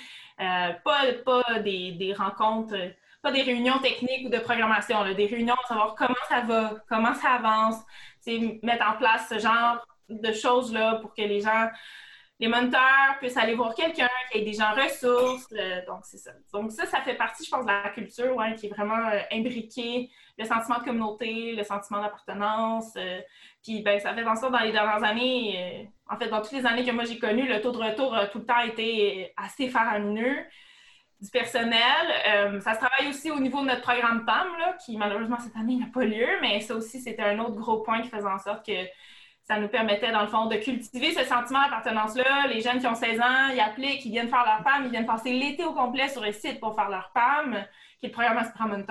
Donc, euh, tu sais, ils, font partie de la gang déjà. Tu sais, même si officiellement ils sont des campeurs, ils font partie de cette gang-là, puis ils ont le goût de triper l'année d'après. Ils ont le goût. Ils vont quand même passer l'été de leurs 16 ans à être bénévoles, alors qu'ils pourraient, tu sais, comme avoir un job, puis trouver un emploi puis faire un peu de sous. Là, on s'entend qu'à 16 ans, c'est pas non plus le, salaire du siècle, mais c'est ça. Donc, ils, font le choix par passion. Fait que cette passion-là se cultive d'année en année. Puis, justement, la COVID, c'est un des risques, nous, qu'on trouve. Parce que là, moi, je me suis retrouvée dans une belle position, mais un couteau à double tranchant vers la fin du mois de juin où j'avais beaucoup trop de personnes encore, encore prêtes à travailler là, pour la quantité d'enfants qu'on allait accueillir cet été. Donc là, c'est sûr que n'importe quel gestionnaire, il va par logique avec ses éléments les plus forts, par ancienneté, avec les gens qui vont répondre aux besoins de la clientèle aussi, parce qu'on s'est retrouvé avec énormément de 5-6 ans, qui est un peu exceptionnel euh, pour nous. C'est débalancé versus ces autres années. Donc là, c'est pas tout le monde non plus qui est, qui, est apte à admettre les 5-6 ans. C'est pas pour tout le monde. C'est la même affaire qu'on a vécue chez nous. Saviez-vous combien j'avais de groupes de 5-6 ans à la semaine 3, euh... 7 groupes. Ah, au lieu de. Tout le monde, là, tu sais. Puis là, tu ben, Au lieu de 12, parce que, comme, c'est des plus petits groupes aussi. Oui. Mais ça, là, c'est fou raide, là. Puis, tu sais, comme mes animateurs étaient là, ouais, c'est parce que j'aimerais ça avoir des plus vieux. Moi, je, je comprends, mais, tu sais, pour vrai, faut que tu ce qu'on a besoin présentement. Non, c'est ça. Puis ça, c'est comme un risque de la COVID que là, tu sais, il a fallu qu'on brise le lien qu'on avait avec plein de nouveaux mentors ou de mentors de l'année dernière ou de femmes de l'année dernière, de l'année dernière qui voulaient venir travailler. Puis malheureusement, je veux dire, c'était pas possible. Il a fallu comme tracer une ligne à quelque part puis faire. On peut pas aller plus bas que ça. On n'a pas les moyens, on n'a pas la clientèle, on n'a pas. Donc ça, ça a été, c'est un risque parce que si ça se perpétue dans le temps, qui va rester après ça. là, pour, pour les animateurs que j'ai sur le site en ce moment, c'est un, triple. Moi, j'ai des animateurs qui sont venus vivre au camp, puis là, ben, cette année, il n'y a pas de cafétéria, ils font leur propre bouffe, puis, mais ils, résident là, sur le site du camp. Là, ils mhm. vivent là le soir, il n'y a pas un chat parce qu'il n'y a pas de colonie, il n'y a pas de camp de vacances, donc il n'y a pas d'enfants. Ils ont le site et l'immensité du site à eux autres. C'est un trip à quelque part. J'espère qu'on n'aura jamais à revivre ça à quelque part, mais J'espère juste qu'on va avoir encore du staff l'année prochaine. C'est que ça, on va réussir à le cultiver. Puis ça va être un. Ça ne sera pas juste un enjeu pour nous, ça va être un enjeu pour tout le monde à partir de l'année prochaine. Oui, puis, puis tu ouvres une porte aussi sur euh, une réflexion, je pense que les gens vont devoir avoir sur. Euh, dans un éventuel scénario positif, là, peu importe sa forme, l'an prochain, il y a des camps, ça repart, tout ça. Je pense que la préparation à d'avant-été, de septembre à décembre, personne ne peut la faire comme avant. Là. Non, non. Euh, parce que tu vas avoir une relance de staff différente. Il va, tout est. Tu sais, je pense que ça, c'est aussi, ça va rentrer. Ouais, Exact. Il y a comme une relance. Peu importe si tu es un candidat, même pour les candidats municipaux, je pense, il va y avoir une, approche puis une réflexion qui, va devoir être faite qui est complètement différente. Complètement d'accord avec toi. Ben, oui, vas-y, Yann, vas-y, Yann. Pour faire du pouce ce que tu dis, Émilie, par, rapport au, personnel, euh, moi, ce qui m'inquiète le plus, c'est surtout euh, le fait que ces gens-là qui ne travaillent pas, on se dit, est-ce qu'ils vont vouloir revenir l'été prochain? Euh, tu disais, le sentiment d'appartenance est, est, important, mais après un été, est-ce qu'ils vont se rappeler encore de nous? Que ce soit pour les campeurs, que ce soit pour, pour les animateurs, mais surtout, moi, je pense la perte du savoir, parce que je pense qu'un ancien animateur qui est euh, en quelque sorte un grand frère, une grande sœur pour le, nouvel animateur qui rentre, ben, c'est une, bonne fontaine d'informations et que là, tu n'as pas le, privilège d'avoir. Puis là, tu te dis, bon, qu'est-ce qui va arriver pour l'année suivante? Est-ce que ce savoir-là de quand, cette expertise-là va se perdre? Euh, c'est une crainte qu'on a. Mais en même temps, euh, de l'autre côté, ben, comme tu disais, Émilie, quand on a un camp qui est vide, comme moi présentement qui suis à Valmorin, et qu'on entend... Des mouches absolument rien. Euh, c'est très particulier comme ambiance, mais en même temps, ça nous donne le temps peut-être de repenser le camp autrement. Dans une situation comme ça, qu'est-ce qu'on peut faire? On voit le verre à moitié vide ou à moitié plein. Euh, puis moi, je le vois comme une opportunité de développer.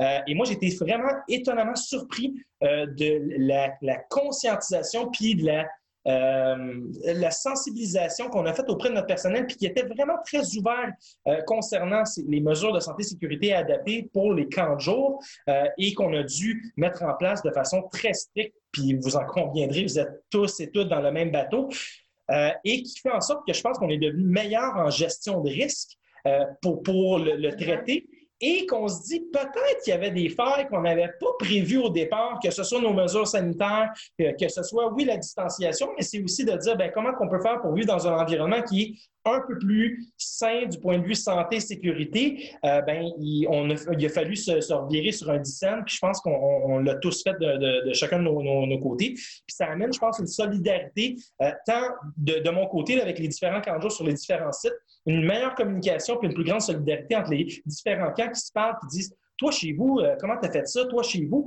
Euh, donc, oui, il y a des aspects négatifs, mais l'autre aspect à ça, c'est que ceux qui travaillent, ben, ils vivent une autre expérience que d'autres vivront peut-être jamais. Et dans notre vivant, peut-être qu'on ne vivra jamais, du moins, on l'espère.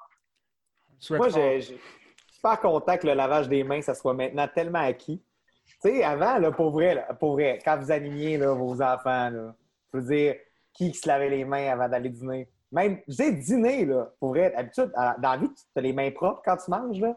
Avant, c'était un combat, là. Moi, je me souviens être animatrice, puis il y a des enfants qui, on les envoie se laver les mains, puis ils reviennent, puis on leur sentait les mains pour savoir s'ils avaient lavé. Oh.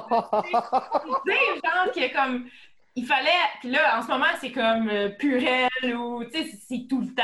C'est trop, selon moi, présentement. Je comprends la nécessité, ça reste comme vraiment beaucoup à l'heure actuelle. Mais je pense quand même que ça, c'est un acquis qu'on va garder. Il y a des ah mesures d'hygiène sanitaire comme ça qui Ça ne peut plus disparaître. On ne peut plus aller derrière.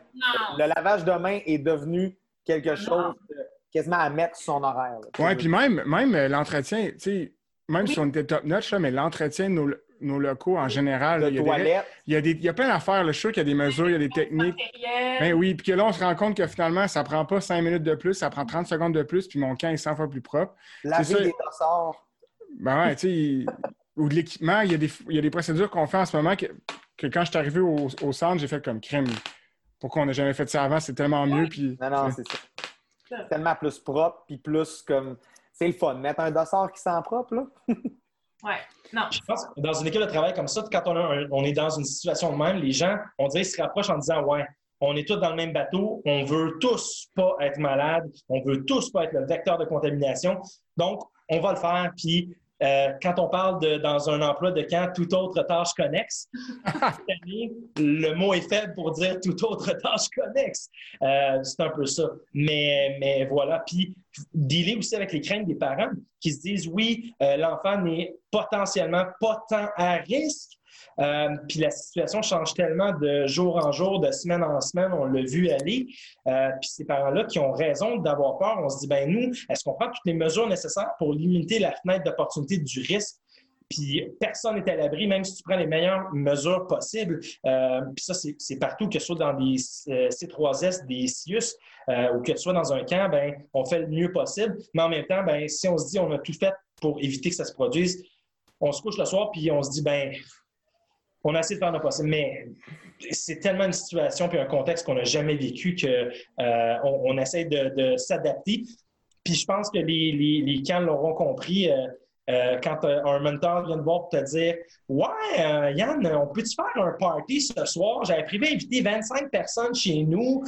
Et là, tu te dis Ouais, comment je te dirais bien ça? Légalement parlant, il me semble c'est 10.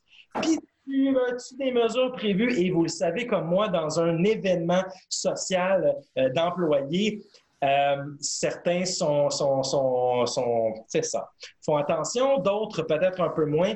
Euh, puis le pire des situations, ben, c'est de voir une situation où on perd nos employés, on contamine les, les, les enfants. Euh, puis nous, étant donné qu'on est un camp bon, multisite, euh, il y a des membres de direction qui se promènent de site en site, on peut être le vecteur de contamination. Donc, on est hyper vigilant pour, pour sensibiliser les gens. Puis je pense qu'on a développé, euh, puis vous faites pareil, c'est sûr, de nouveaux outils de communication pour partager de l'information, mais que ça soit pas trop lourd non plus parce qu'on se dit des fois, on est-tu la police de la COVID? ça peut devenir lourd, puis ça peut devenir, devenir tellement moins inspirant puis moins le fun, alors que la job de vous le savez comme moi, c'est une job qui est tripante, qui se posait être le fun. Tu es payé à animer. Là, est-ce que tu es payé à laver, payé à protéger? Euh, l'équilibre à faire entre les deux est, vraiment pas évident, je pense. Oui, puis je pense qu'il y a un impact aussi quand, je sais pas, tu sais, moi, mes moniteurs sont pas parfaits, euh, dans le sens où il y en a qui appliquent, qui appliquent. Mais tu sais, en général, ils l'acceptent. il n'y en a aucun parfait. Hein? non, mais c'est ça, mais, mais je pense que personne réfléchit à aussi que ces moniteurs-là, autant en ce moment qu'en septembre, ils vont retourner dans la communauté. Puis ça va vraiment être des bons ambassadeurs, puis ils vont vraiment être sensibles à ça. Puis ça, je pense qu'on n'en parlera pas, mais ça va avoir un... On le verra pas, là, mais ça va, être, ça avoir un impact immense quand partout au Québec, ces moniteurs-là de 18-20 ans qui ont été sensibilisés, qui ont compris, qui vont arriver dans leur milieu après, puis qui vont faire comme un Let's Go Gang, il faut faire attention, ou qui vont l'avoir compris, ça va avoir un impact vraiment positif. C'est tellement un bon point pour vrai. Là. Euh, vite, comme ça, je n'y avais pas nécessairement pensé. C'est sûr que nous autres, euh, est-ce que c'est appliqué à la règle parfaitement? Je veux dire, non, on est raisonnable. On fait en sorte que, genre, tu sais, à chaque fois que je passe à côté d'un groupe de jeunes puis que j'en vois, exemple, se toucher, je leur dis, les amis, on ne peut pas avoir de contact physique, c'est la distanciation sociale. Mais comme rendu là, c'est vraiment d'être raisonnable. Les, gens, les jeunes ont un besoin socio-affectif qui est vraiment pas comblé s'ils sont pas capables d'être proches de leurs amis. Fait que comme il a faire la part des choses avec ça, mais est-ce que le lavage de main, je suis convaincu que ça marche bien? Oui. Le masque pour mes animateurs à l'intérieur, oui. La distanciation sociale, on préfère dire qu'on est raisonnable qu'on l'applique vraiment beaucoup. Et puis, il faut que je partage de quoi aujourd'hui? J'ai un parent. Tu sais, là, tu le sais tout le temps quand tu fais pas bien ton travail, mais quand tu le fais bien, tu te le fais pas tout le temps nécessairement dire. Aujourd'hui, il y a un parent qui nous a écrit, il faut que je vous lise ça. Euh, mes deux garçons sont nouveaux au camp cette semaine. Après deux jours, m'ont fait la remarque la plus surprenante. Euh, Jacob, 9 ans, et Justin, 7 ans, confirment que l'équipe et le camp font oublier la COVID et la nouvelle réalité de cette pandémie. Ils ont du plaisir, adorent leur moniteur et ont vraiment hâte à demain. Je le sais que vous travaillez vraiment fort pour respecter le masque, la distanciation sociale et le lavage de mains. Donc, bravo et merci de votre beau travail. J'ai capoté, pour vrai. C'est tellement gentil. Là. Et l'aspect qu'on oublie, ces moniteurs-là, ils viennent travailler tous les jours dans ces conditions-là qui sont difficiles hein? à respecter. Moi, j'ai tellement la plus grande fierté et le plus grand respect pour ces jeunes-là qui se donnent corps et âme de 7 heures le matin jusqu'à 18 heures le soir, euh, puis qui s'adaptent à des situations qu'on a nous-mêmes en tant qu'anciens animateurs jamais vécues, puis qui font de façon merveilleuse, puis ça a un impact durable sur la vie d'un enfant, comme tu viens de le dire présentement. Euh, on, se doit d'être admiratif envers ces, jeunes-là euh, qui se donnent. Moi, j'en viens même juste pas. Je suis tellement fier. Good job, les Moi, je trouve qu'un des meilleurs coups de la COVID, une des, façons que je le vois le plus, là, que c'est l'appréciation des enfants. Comme au même temps j'ai toujours vu dans ma perception, ce dont j'ai été témoin, c'était que bon, le jour municipal, c'était une chose, puis bon, ça c'est souvent, souvent pour assouvir un besoin de garde de la part du parent avant tout. Oui, les enfants avec du plaisir, mais les jeunes qui tripaient le fort, là, ben, c'est mes jeunes qui venaient en camp de vacances. Mais il en a pas de camp de vacances cette année. Puis après avoir été privés pendant des mois de temps d'une place où courir, crier, puis avoir comme des installations qui sont différentes de ta maison ou ta, classe, parce que j'en ai beaucoup qui sont retournés à l'école, tu sais, déjà, mais tu sais, qui étaient assis dans un bureau puis qui ne pouvaient pas bouger de la journée, là, c'était ça, le retour en classe, là, c'était pas facile au début. Mais là, ils sont dehors, ils peuvent hurler, ils dérangent personne, ils peuvent chanter, ils peuvent bouger, ils peuvent courir, ils peuvent nager, ils peuvent... Puis l'appréciation des jeunes par rapport à ça, c'est palpable. J'ai beaucoup moins de jeunes sur le site, puis je les entends bien plus qu'avant. Tu sais, comme tu... Ça se ressent, là, tu sais, puis ne serait-ce que pour avoir permis à ces jeunes-là d'avoir ça, ça aurait valu la peine de se battre jusqu'à la fin pour essayer d'offrir quelque chose, euh, parce que les enfants, ils étaient démunis au niveau socio-affectif. C'était immense ce qu'ils Puis on s'en rendait plus ou moins compte ou on, en était conscient, mais on n'avait pas de solution. Puis là, ben, d'être en mesure d'offrir cette solution-là aux gens. Euh, moi, les parents sont reconnaissants, les enfants sont reconnaissants. Comme jamais je l'ai autant entendu le merci des parents d'avoir essayé de faire quelque chose. Euh, j'ai des jeunes qui s'inscrivent pour la semaine, mais qui arrivent le mercredi. C'est comme, ils sont inscrits pour la semaine, ils payent pour la semaine au complet, mais genre aujourd'hui, on a fait deux inscriptions pour demain. c'est comme, OK. Parce que là, finalement, c'était des enfants qui étaient venus euh, au début de l'été, puis là, ben, ils, sont, ils devaient avoir rien à faire à la maison. Fait les parents ont appelé, ils ont dit, reste la place cette semaine, je, vais te les amener le la semaine. OK. on prend tout ce qui passe chez nous, moi, il y a des parents qui m'ont appelé euh, en me disant, parce qu'on a fait une rencontre de parents en début de, euh, saison pour expliquer un petit peu euh, quelles allaient être nos procédures de prévention, mais d'intervention aussi dans la condition où on a des cas potentiels. il y a des parents qui m'appelaient en me disant, c'est drôle, à votre camp, c'est juste un camp, mais vous avez des mesures beaucoup plus strictes et sévères que dans mon milieu de travail. Puis c'est impressionnant, vous êtes juste, juste des jeunes, puis vous mettez ça en application. Euh, puis c'est là qu'on voit aussi toute notre expertise qui est mise à profit, puis qu'on se dit, ben peut-être que dans notre industrie, on est peut-être pas assez valorisé ou qu'on ne se rend pas compte à quel point on est bon, puis qu'on est touche à tout, euh, qu'on s'adapte à plein, plein de situations dans lesquelles d'autres ont peut-être plus de difficultés à s'adapter. Bon, évidemment, ça dépend du milieu, euh, mais moi, je suis fier euh, d'appartenir à un camp et de dire, ben, on fait la différence, mais on le fait de la bonne façon. Ça, c'est super inspirant. Oui, puis je suis convaincu que dans un an ou dans cinq ans, ça, puis pas en termes financiers, mais ça va être payant. Puis, tu sais, ah des deux côtés, là, tu sais, euh, on parlait de staff. Tu sais, moi, je suis quand même chanceux. Au niveau du staff, j'en ai quand même beaucoup. Puis, ça a bien été à cause que plein de sites ont fermé. Fait Mais j'ai quand même plein de monde, mettons, mettons une vingtaine, qui ne faisaient pas ça cet été, là, qui allaient en voyage, euh, qui, ont tout, qui avaient tout un bon background de camp, mais qui avaient mis fin, tu sais, qui avaient arrêté d'être dans des camps parce que, bon, ils vieillissaient, tout ça, puis qui sont revenus. Puis que, d'après moi, je vais peut-être les avoir encore l'an prochain, tu sais. Puis, tu sais, même affaire pour les enfants et les parents qui retournent dans leur milieu puis qui voient ce qu'on est capable de faire. Euh, je pense que c'est que, même si c'est une situation extrêmement difficile puis qu'on va sûrement on va reparler à l'automne, ça reste que euh, c'est une vitrine incroyable, c'est une opportunité incroyable pour nous, comme tu dis, Yann, de montrer ce qu'on peut faire. Il faut, vraiment être fier de notre industrie parce que tout le monde, honnêtement, travaille vraiment fort. Là. Euh, pour s'il y a quelqu'un qui est comme pas du tout fatigué après l'été. Je me demande ce qu'il fait. Là. Mais euh, honnêtement, là, euh, toutes les personnes à qui je parle présentement qui le vivent, le camp COVID, euh, ils ont tous, en, ils ont tous ce sentiment de fierté-là. Puis ils ont tous aussi cette remarque-là par rapport aux enfants qui, comme tu l'as si bien dit, Émilie, qui sont tellement plus bruyants et tellement plus reconnaissants de ce qu'on fait pour eux présentement. Ça fait du bien. La, la, thématique cette année, là, pour vrai, la nôtre, elle, est complètement folle là, avec Capitaine COVID. Là.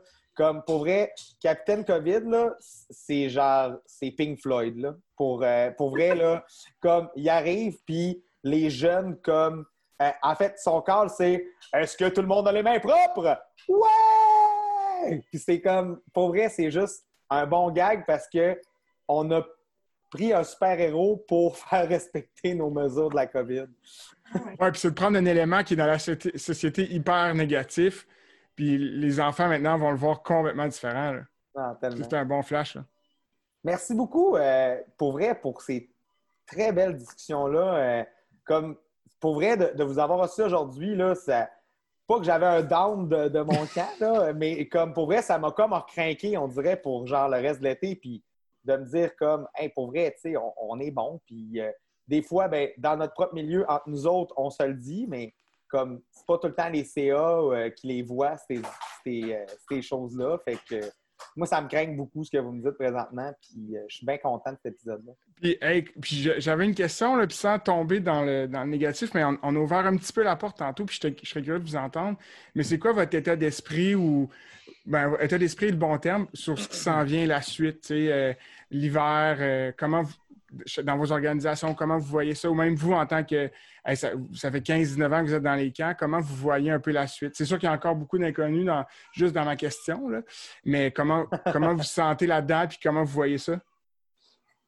Ben, moi, je peux commencer. Euh, de, ben, on ne s'en mentira pas. On s'est parlé. Euh, d'ailleurs, on doit se parler, euh, Émilie puis moi, parce que les camps, on est collaboratifs tout le temps dans, ces milieux-là pour se dire, ben, c'est quoi les meilleures solutions puis comment on peut faire pour s'en sortir parce qu'on est tous et tous dans le même bateau.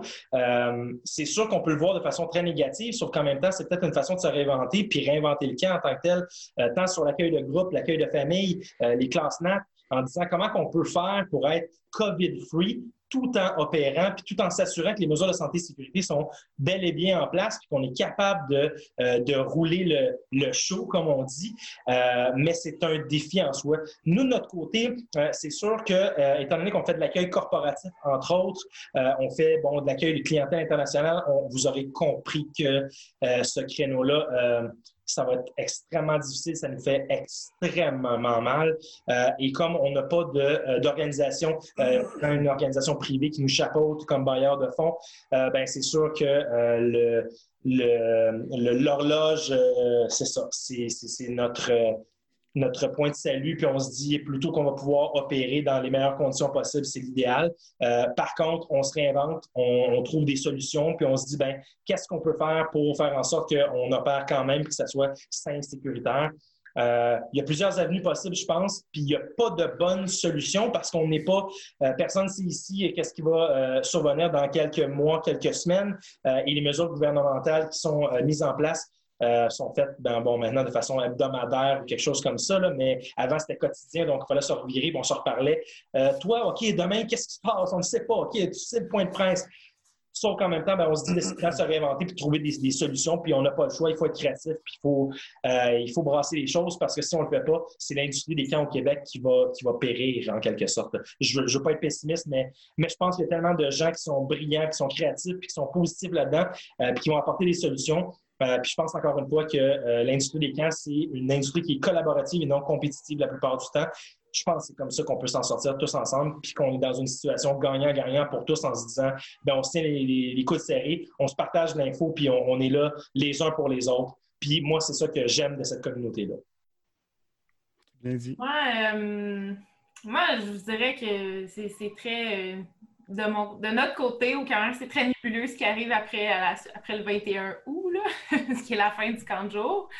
Euh, hmm. Je pense que les. Ben, en fait, l'automne et l'hiver seront critiques pour plusieurs organisations. Euh, j'ai l'impression que, bon, il y a plusieurs organisations qui, qui bénéficient de la subvention salariale présentement, puis ça nous fait avancer en ça nous fait avancer beaucoup. Ça fait une nette différence euh, dans, notre cas, clairement. Puis là, que ce soit prolongé jusqu'à la fin de l'automne, euh, début de l'hiver, ça, va nous donner un coup de main. J'ai l'impression que plusieurs d'entre nous vont être capables au moins de se rendre jusque-là. Mais après ça, la problématique des, bases de plein air et des camps de vacances comme les nôtres, euh, c'est en fait c'est les frais fixes. Donc ces frais-là vont continuer à être là, mais les installations ne sont pas nécessairement utilisées. Ça veut dire aussi qu'ils ne sont pas opérés. Ça veut dire qu'il n'y a pas.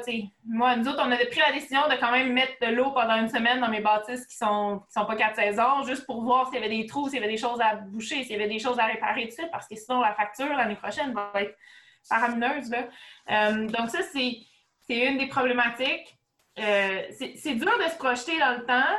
Euh, la seule chose qui est comme la, meilleure certitude actuelle, c'est de me dire l'année prochaine, il va y avoir des camps de jour. Parce que s'il y en a eu cette année, il y en aura certainement l'année prochaine. Je ne peux pas croire que le gouvernement va reculer là-dessus. Euh, puis que la santé publique va reculer là-dessus. Pas avec l'été qu'on a eu, il n'y a pas eu d'éclosion monstre, il n'y a pas eu rien hors de contrôle. Fait qu'il n'y a pas vraiment de justification sur peut-être qu'il y aurait peut-être un assouplissement de certaines choses, tant mieux, tu sais, mais j'ai l'impression que c'est la seule certitude sur laquelle travailler. Fait que pour l'instant, c'est ce qu'on va vraiment mettre de l'avant. Puis je pense que dès la fin de l'été. Ça a été une occasion pour nous de tester différentes choses au niveau de la programmation avec les moniteurs, puis de responsabiliser les animateurs dans, leur programmation, puis dans leurs animations. Je pense qu'on va vraiment nous, vouloir pousser là-dessus, puis, euh, parce que c'était une grosse problématique qu'on avait avant, la programmation, euh, ça reposait sur les épaules d'une seule personne, puis la quantité de gens qu'il y avait au camp, c'était difficile à, faire. Donc là, on a testé quelque chose de complètement différent. Donc, je pense qu'on va beaucoup focuser sur ces certitudes-là. Puis le reste, si quand vacances il y a, malheureusement, je, ne pense pas que ça reviendra à 100% comme c'était. Euh, moi, quand la COVID est arrivée, là, mon été était bouqué au complet. Là. Ça ne sera pas ça. Ça va prendre des années avant qu'on revienne à ça. Il y a des parents qui vont être craintifs. Il y a des gens qui vont être euh, partants all the way dès que ça va repartir, mais il va y avoir des gens craintifs qui ne voudront pas venir. Je pense qu'il va y avoir beaucoup de il va falloir gagner le public euh, sur beaucoup de choses. Euh, c'est ça. Donc, je pense que c'est très nébuleux ce qui s'en vient. Euh, j'ai confiance que, nous serons créatifs. J'ai confiance que beaucoup, beaucoup, plusieurs organisations vont survivre à cette tempête-là, mais il va falloir de l'aide à quelque part parce que je pense que sinon ça va être, ça va être difficile pour plusieurs. Mais je pense aussi qu'on va perdre beaucoup de joueurs. Puis ça, c'est le côté pessimiste, mais ultra réaliste des choses. Euh, il y a beaucoup de joueurs qui vont qu'on va perdre. Puis, même si, je vais vous donner un exemple, même si nous, on avait les reins assez solides pour passer au travers de la tempête là, financier, là, puis qu'on s'en sortait, si on se retrouve à deux ans, pas de camp de vacances, là, mettons qu'on en vient à ça, notre raison d'être est où? ma mission repose directement là-dessus. Donc, il y a aussi cette oui, probablement qu'on va continuer s'il y a une possibilité que ça déconfine. Mais je veux dire, au final, toute la question est là aussi. C'est un peu contre nature. Ça va à l'encontre de notre mission principale. Donc là, il y a tout ce questionnement-là aussi que plusieurs organisations vont se poser, je pense, là, outre l'aspect financier, qui va être l'aspect de la mission. À quel point tu réussis à aller combler ta, mission, à la respecter, à la mettre de l'avant, à continuer d'avancer avec tes valeurs. On a parlé de valeurs, tu sais, comme c'est tellement important dans nos entreprises, dans nos organisations. C'est le pivot, c'est l'encre, c'est ce qui fait avancer, puis c'est ça en, quoi tout le personnel croit. Donc, si ça est plus là, qui va être encore là? Tu sais, là, c'est comme un été temporaire, c'était en attendant, puis on espère mais tu sais, la réalité, c'est que l'année prochaine, même si on a l'autorisation, au mieux, on a l'autorisation en décembre d'opérer les camps de vacances à pleine capacité comme on le faisait avant, mais la clientèle sera-t-elle au rendez-vous? Il y a aussi cette question-là. On a tous en tête. Le meilleur des scénarios, c'est beaucoup de travail qui nous attend, je pense. Oui, puis en fait, c'est un peu le but de ma question. Je sais qu'on est juste fin, on est fin juillet, début août, là, mais c'est un peu le but de ma question, c'est de. Parce que, on, a, on a un petit auditoire de gens qui nous écoutent, puis je pense que on a vu un peu des articles sortir que euh, les camps de vacances, je pense que c'est un sur trois, là, ou je sais pas trop, là, un sur trois qui est en danger, tout ça. Mais c'est que les gens, puis puis je vois pas ça comme quelque chose de lourd, de, de, mais de dire que ça, ne fait que continuer. Votre été va finir, mais cette réflexion-là, ce, travail-là qu'on fait depuis janvier, février, en sachant que les conditions allaient être difficiles, je pense que ça va être encore plus. C'était le but de ma question, c'est de montrer aux gens que ça va être important d'encore plus se mobiliser pour, pour ce qui s'en vient dans les prochaines semaines, prochains mois. Euh, puis je pense pas que ça, je pense pas que ça va, euh, je pense pas que ce flambeau-là doit être porté par seulement l'association. Euh, il n'y a pas de critique dans mon sous-texte. C'est juste de dire, je pense que c'est un gros travail d'équipe. Puis je pense que je voulais en parler un peu déjà là parce que ça va, ça va s'en venir.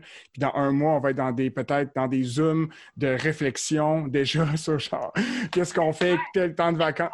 Que dans un mois, on va déjà être en train de penser à l'été prochain. Ouais, c'est ça notre industrie à penser à l'été prochain. Il faut avoir une mobilisation un peu plus large, parce que sinon, ça va être encore une fois trop peu, trop tard. Euh, je, pense que, je pense que le gouvernement a un rôle à jouer aussi à dire euh, l'industrie des camps au Québec, c'est quoi sa valeur ajoutée? Euh, et est-ce que ça fait partie de notre ADN? puis si oui, ben peut-être que cette industrie-là devrait être sauvée, comme d'autres entreprises ont été sauvées à quelques reprises. Euh, moi, je pense que c'est un aspect culturel excessivement important. Euh, c'est la jeunesse, c'est dire euh, qu'est-ce qu'on, en quoi on contribue au Québec à faire de nos jeunes des jeunes citoyens engagés en forme, qui ont des bonnes valeurs, bref, à, devenir des, adultes responsables en quelque sorte. Ben, je pense que l'industrie des camps au Québec a, cette mission-là, puis peut-être que le gouvernement, des fois, il pense pas trop parce qu'on est peut-être une petite industrie, parce qu'on fonctionne juste sur deux mois dans, dans l'imaginaire collectif, alors que c'est tellement pas ça, puis qu'on est présent à l'année pour cette jeunesse-là, puis qu'elle aussi va être en quelque sorte euh, affectés par toute cette situation-là, toute cette pandémie-là. Ah, c'est les jeunes qui vont perdre là-dedans. Là Mais moi, vous me convainquez de quelque chose dans le sens où ce que, comme je sais, je sais pas à quoi ça ressemble l'avenir pour l'automne, l'hiver, ni l'été prochain.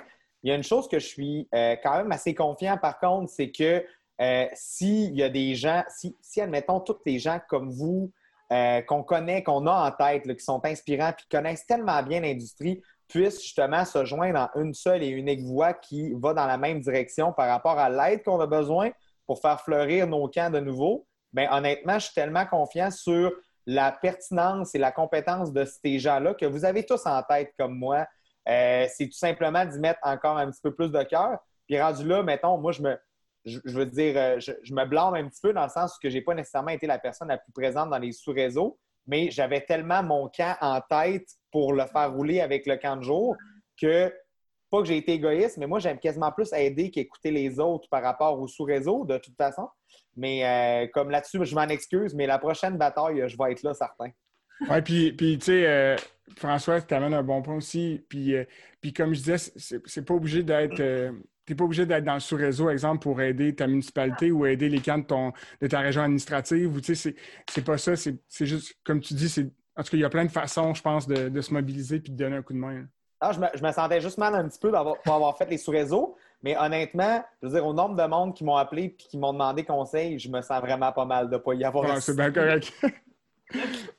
Good. Ben, oui, vas-y. Vas-y, vas-y. Ah, ben, si je peux juste conclure, tu sais, moi, on a travaillé fort au mois de juin. Genre, j'avais rarement travaillé aussi fort que ça à réinventer un camp qui a changé 42 fois avec des ratios qui ont changé, avec des évolutions constantes, avec des points de presse que tu regardes à tous les jours pour savoir si ton tour On a travaillé une shot, là, solide. Là, Mais c'était comme le, sprint, là, mais ce qui s'en vient, c'est un marathon. Là, puis ça va être c'est une longue bataille qui s'en vient là, mhm. euh, pour nous autres. Puis j'espère juste que j'espère juste qu'on va avoir assez de munitions pour se rendre au bout de ça, là, puis qu'on va avoir assez de passion et assez de dévouement.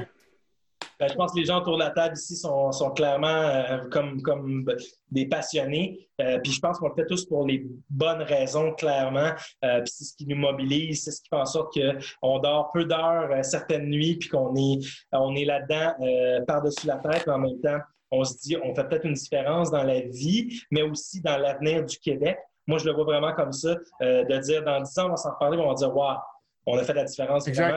On a peut-être sauvé une industrie qui qui périclitait pas, mais qui, à cause d'un événement très contextuel, a subi des dommages euh, presque irréversible, euh, ben, je pense que ça prend des gens comme, comme vous autour de la table pour euh, continuer ça. D'ailleurs, je tiens à féliciter messieurs François et Guillaume.